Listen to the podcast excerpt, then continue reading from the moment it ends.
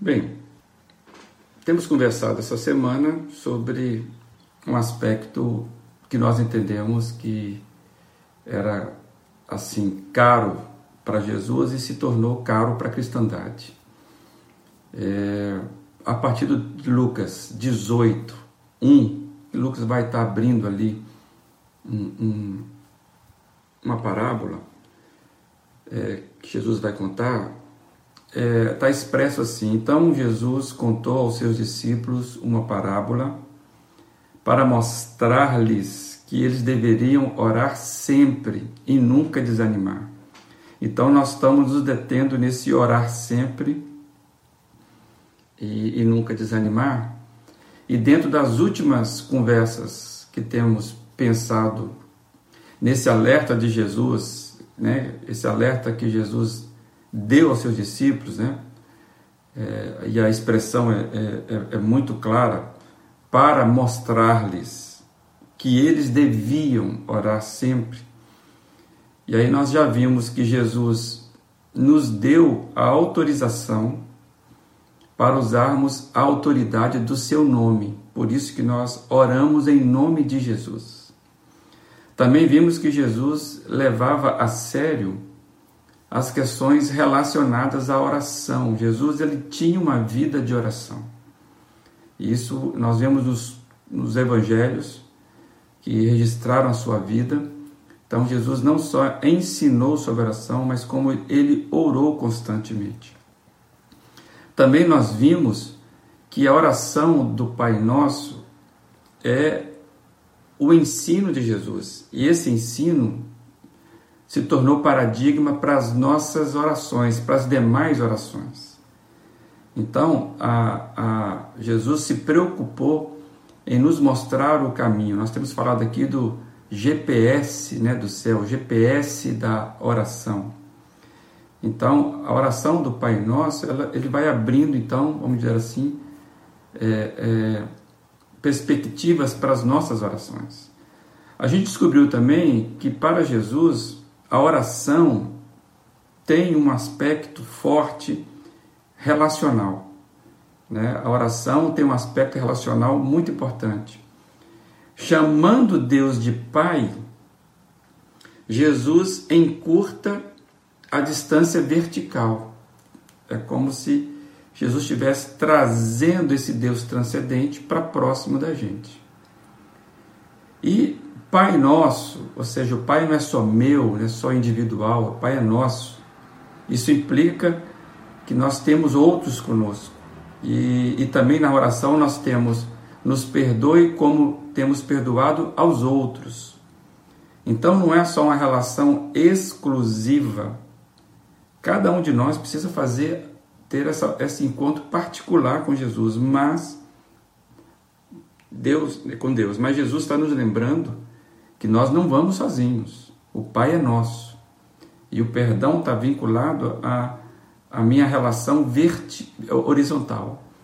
Então Jesus encurta a distância vertical quando nos ensina a chamar Deus de Pai. E Jesus encurta a distância horizontal quando nos coloca em sintonia com o próximo, com aquele, com aqueles com quem eu sou semelhante. Então, o aspecto é, é, relacional na oração que Jesus nos ensina, ele é muito importante.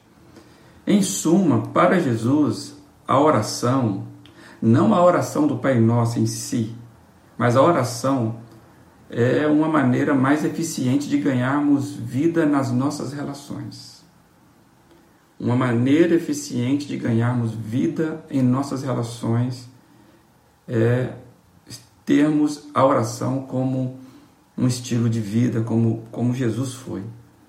Então, esse, esse é o caminho que nós estamos desenrolando né, desse novelo do orar sempre que Jesus pediu. A gente vai prosseguir hoje nesse entendimento, avançando um pouquinho mais, e eu desejo compartilhar o que eu, que eu entendo, por que, que Jesus estava preocupado, ou por que, que isso chamou a atenção de Jesus, né? Para que os seus discípulos desenvolvessem uma vida de orar sempre. E eu quero trazer aqui, continuando ainda dentro da oração do Pai Nosso, eu acho que a oração do Pai Nosso nos abre um tipo de vida é, que traz vida a, horas, a nossas orações, ou seja, é, é, é, é uma possibilidade de vermos como nós podemos ganhar vida. Eu gosto de falar isso, o Evangelho é uma caminhada para ganharmos vida e não perdermos vida. E, e eu entendo que a oração do Pai Nosso é, ela, ela tem esse significado, primeiro porque é Jesus que nos ensinou essa oração. Vale a pena lembrar que a oração do Pai Nosso não foi uma oração que Jesus orou, como nós temos outras que são registradas que Jesus orou. A oração Pai Nosso, bom lembrar isso, que Jesus nos ensinou. Se nos ensinou, e Ele é o Rabi por excelência, o Mestre, Ele tem muita coisa a comunicar nesse ensino. Infelizmente, o que acabou acontecendo com a chamada oração do Pai Nosso é que ela ganhou fins utilitários, como já comentamos aqui é, antes virou um tipo de fórmula.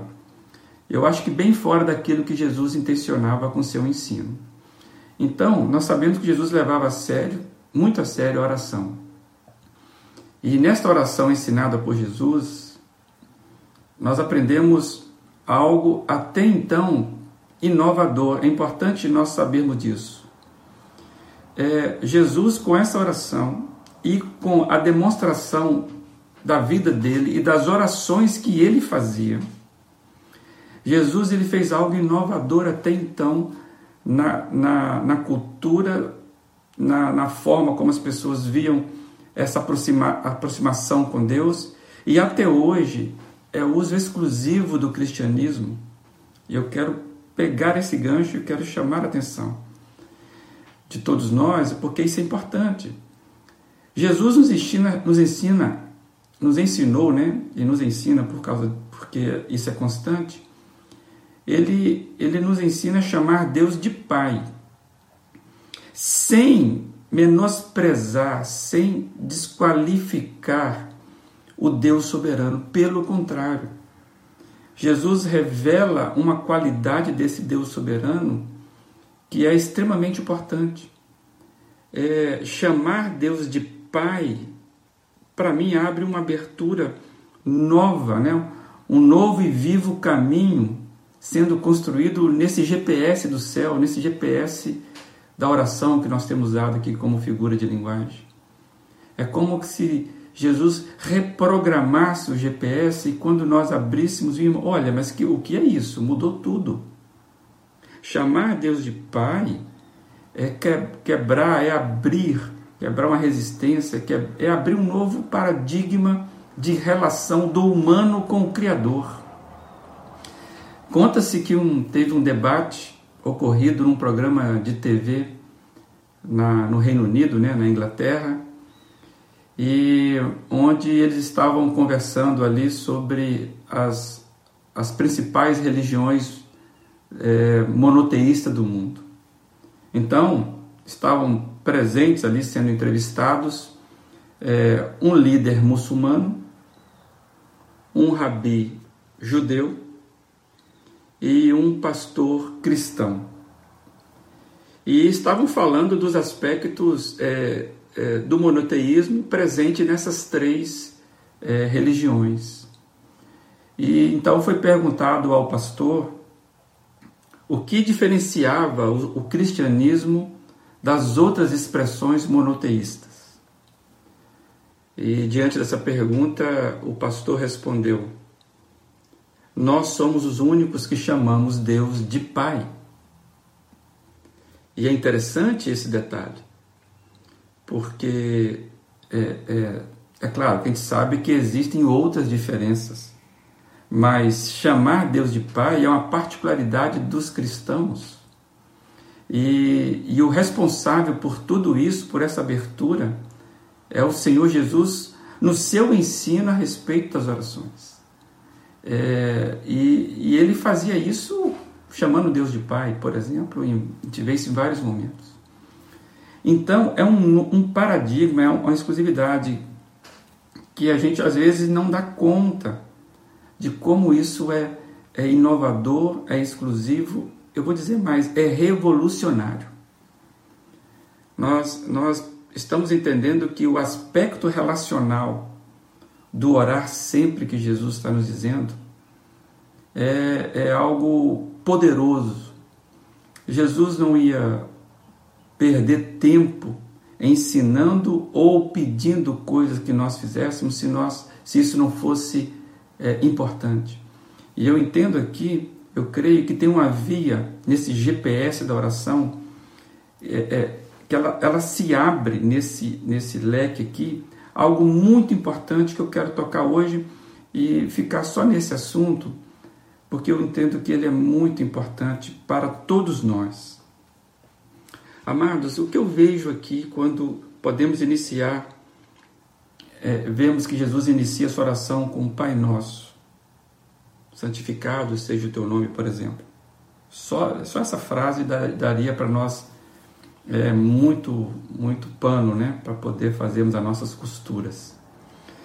Mas eu quero chamar a atenção sobre esse, esse aspecto relacional nosso com, com Deus e, e podermos chamá-lo de Pai, esse encurtamento vertical.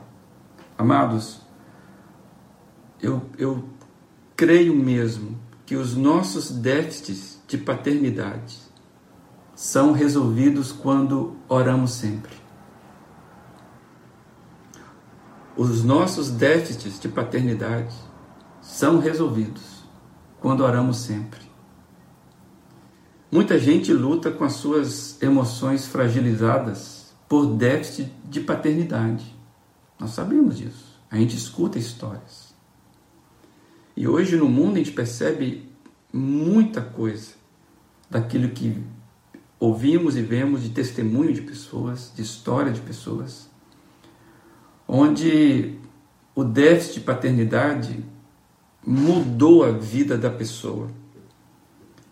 É, por uma história sofrida, por uma, uma história, por exemplo, de abandono, seja um, um abandono é, é, de fato, a pessoa foi abandonada pelo pai, ou mesmo um abandono psicológico, aquele abandono é, de que de fato é aquela ausência presente ou constantemente presente ausente. E é o que acontece muito. Pais ausentes. Os maus tratos, histórias de pessoas que foram maltratadas pelos seus pais e isso marcou dentro da alma das pessoas, e isso então a pessoa acaba se, se desenvolvendo na, na vida com um déficit de paternidade. O pai que deveria abraçar é o pai que maltrata. Então, esse distanciamento da afeição paterna, ele é muito forte hoje em muita gente. É uma criança que sofre a morte precoce do pai, isso pode trazer para ela esse vácuo, né? Essa, esse vazio. É, a psicologia, por exemplo, trabalha com casos da, da influência negativa é, para a criança quando há o divórcio dos pais. A criança, dependendo da faixa etária, ela carrega uma culpa por achar que ela é a responsável pela separação dos pais. E muitas, muitos filhos passam o resto da vida sem resolver a questão, e eu quero chamar a atenção aqui, da paternidade. Então, quando, quando Jesus nos ensina que podemos chamar a Deus de Pai,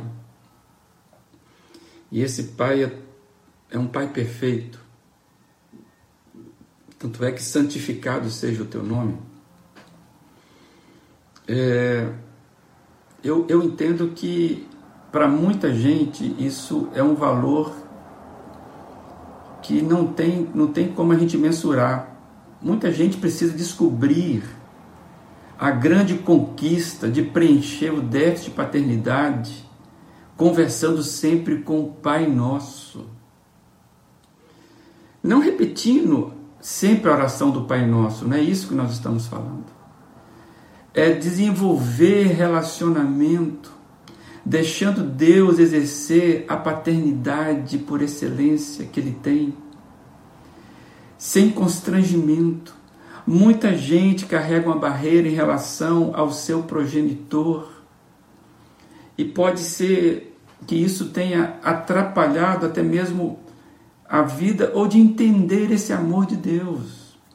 Então, amados, o déficit de paternidade, a barreira, isso pode ser tudo preenchido, derrubado pelo Pai Eterno.